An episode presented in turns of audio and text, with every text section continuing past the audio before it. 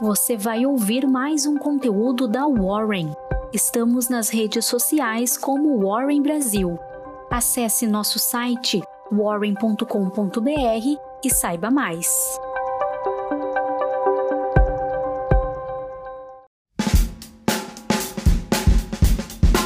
Olá, olá, olá, bom dia. Começamos agora a nossa Warren Call dessa quarta-feira, dia 3 de março. O meu nome é Iago, eu sou analista profissional de valores mobiliários aqui da Warren e sou eu quem vou trazer as principais notícias que aconteceram nessa terça-feira e também a agenda para essa quarta-feira. E na terça-feira, Márcio Bittar apresentou a proposta de emenda à Constituição emergencial em uma reunião fechada a líderes do governo e representantes do partido do PP, PSD e PSDB. Entre algumas mudanças do texto, o grande destaque foi a retirada da desvinculação dos pisos da saúde e da educação. E além disso, o relator MDBista voltou atrás no dispositivo que revogava os repasses do PIS e PASEP para o BNDES. Esse era um tópico que havia gerado pressão sobre o governo. E em relação aos gatilhos fiscais, o texto preserva a aplicação para a União, os estados, municípios e Distrito Federal. Seguindo agora para a Bolsa Brasileira, em dia de grande volatilidade, o Ibovespa parecia ter perdido o caminho de casa, caminhando ali próximos dos 107 mil pontos na mínima intradiária. No entanto, em meio à expectativa da votação da PEC emergencial, que ocorre hoje, na quarta-feira, e ao rumor de que o presidente Jair Bolsonaro anunciaria um menor aumento na alíquota de contribuição sobre o lucro líquido dos bancos. O índice brasileiro conseguiu correr para fechar no positivo e fechou o dia aí com uma alta de 1,1% a 111 mil pontos. Se na segunda-feira o setor financeiro foi destaque negativo, nessa sessão foram os bancos que trouxeram o Ibovespa de volta para o positivo. O IFNC subiu aí 2,47% no dia. Mas o caminho não foi tão linear. O setor chegou aí a cair quase 4% pela manhã, repercutindo as taxações anunciadas no dia anterior. No entanto, os papéis viraram para o campo azul após a Federação Brasileira de Bancos, o FEBRABAN, defender de que o aumento do imposto pago pelas instituições financeiras para compensar a suspensão do PIS/COFINS seja temporário e circunstancial, as maiores altas do setor e também do índice Bovespa ficaram para o Itaú Unibanco, que subiu aí 4,04% a sua ação preferencial, e para o Banco do Brasil, que subiu 3,84%. A Vale, empresa de maior representação do Ibovespa, sustentou o índice durante toda a sessão. A Vale subiu 3,07% na sessão Segundo os analistas da BTG Pactual, os papéis da companhia devem se beneficiar bastante do ciclo de commodities e elevou a ADR para 27 dólares. Antes, estava 21 dólares no último relatório.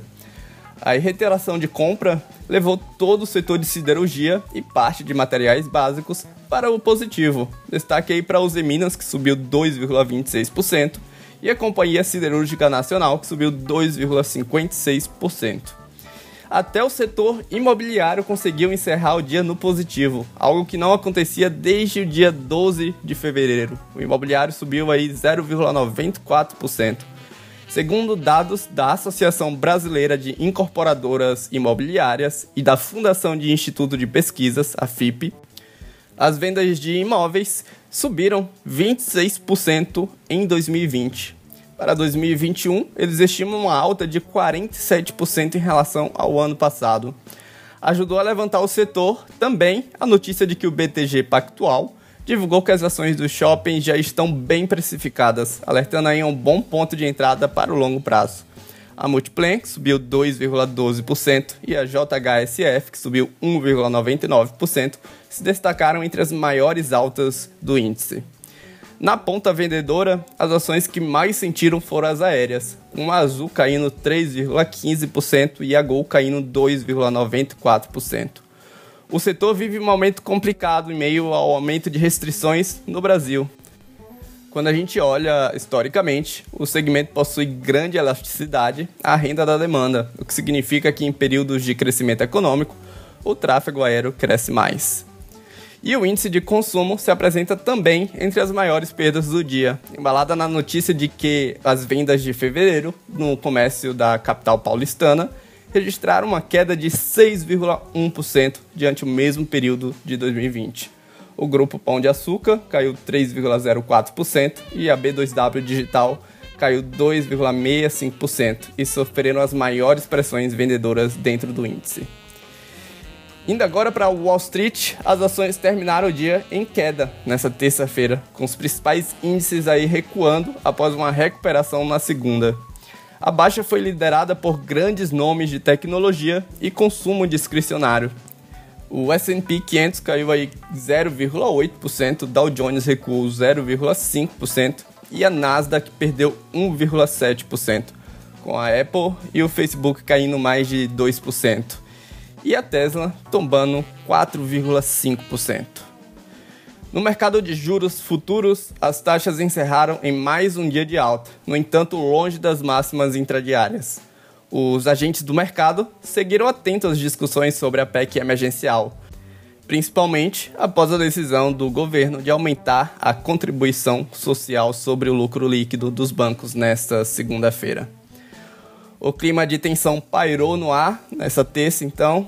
O risco país, né, que é medido pelo Credit Default Swap de 5 anos do Brasil, operou o dia em alta, encostando nos 200 pontos, um aumento significativo de 4%. Em meio a esse estresse local, o dólar teve uma firme alta ante o real. A Petax encerrou o dia R$ 5,68, uma alta de 1,81%. Na agenda do dia, vamos ficar de olho nos Estados Unidos. Teremos a variação de empregos privados mensal, o PMI composto e serviço mensal, a variação de estoques de petróleo e a divulgação do livro bege pelo Federal Reserve. Na Europa, vamos ter a divulgação do PMI composto e serviços mensal e a reunião de países membros e aliados da OPEP. No Brasil, também teremos o PMI composto e serviço além da variação de PIB trimestral e o lucro líquido da companhia Ering, da Taesa e da Yoshp Maxion. Bom, pessoal, por hoje é isso. A gente se vê amanhã na próxima Warren Call. Um ótimo início de dia para vocês e até lá.